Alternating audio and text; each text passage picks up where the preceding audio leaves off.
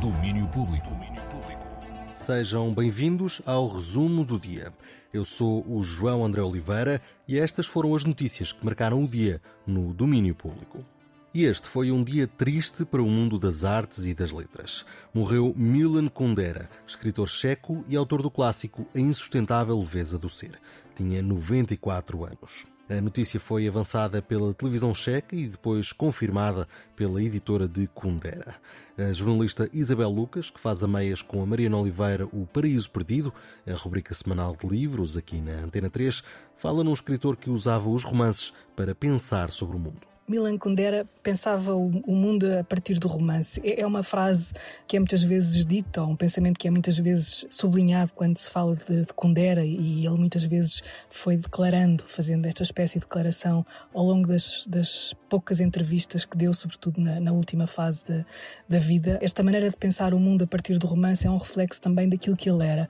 Ele era alguém que pertencia ao, ao romance. Ele morre em França com, com 94 anos e hoje Hum, quando, quando, quando essa notícia chega, vem a quantidade de vezes, as imagens, todas as imagens que Kundera uh, deixou, as vezes que continuamente fomos, um, ou fui tropeçando em escritos dele, alguns ensaios, a maneira como ele pensava o romance, sobretudo, um que acaba de sair agora, chamado O Ocidente Sequestrado, que, que, que acaba de chegar às livrarias em Portugal, Kundera é uma permanência, uma espécie de permanência uh, na literatura, no modo de pensar a literatura enquanto forma de pensar o mundo. Isabel Lucas sobre Milan Kundera.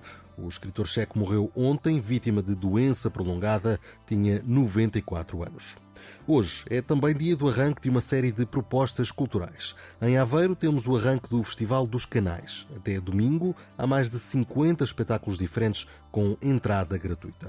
Os espetáculos incluem naturalmente muita música, como nos diz o diretor artístico do festival, José Pina. Na música, destacaria o ciclo Música ao Porto Sol, que de 12 a 15 de julho marcam os finais de tarde do festival, destacando dia 12 de Lemon Lovers, dia 13 São Pedro, dia 14 da Chic e dia 15 Wolf Manhattan. Os destaques da programação musical do Festival dos Canais a programação completa está disponível em festivaldoscanais.pt. Também começa hoje a oitava edição do Filmes com Estrelas, um ciclo que apresenta em várias freguesias do Conselho de Lolé 11 longas-metragens portuguesas em sessões ao ar livre de entrada gratuita.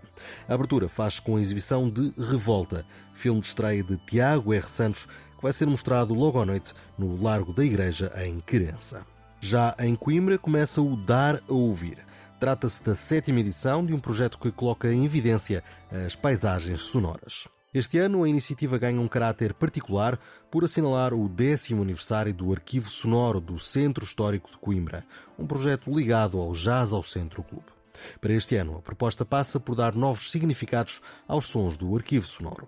O Dar a Ouvir começa hoje, no convento de São Francisco, o espetáculo de abertura está marcado para as 7 da tarde e junta Joana Sá e Luís J. Martins. A iniciativa segue em Coimbra até a próxima terça-feira, dia 18.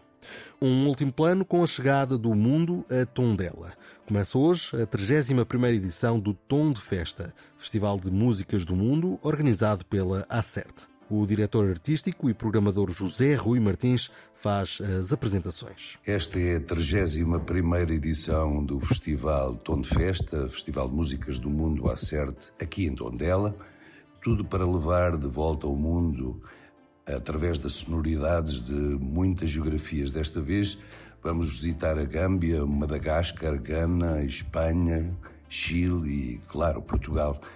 Ao longo destes quatro dias, vamos celebrar a diversidade musical na sua plenitude, do fado à herança afrocêntrica, passando pelo cruzamento do cancioneiro português com melodias do Brasil nordestino e também com a nova música portuguesa. O Tom de Festa arranca hoje no Parque das Raposeiras de Molelos com o espetáculo espanhol de teatro de rua Flotados, que mistura dança, artes circenses e música.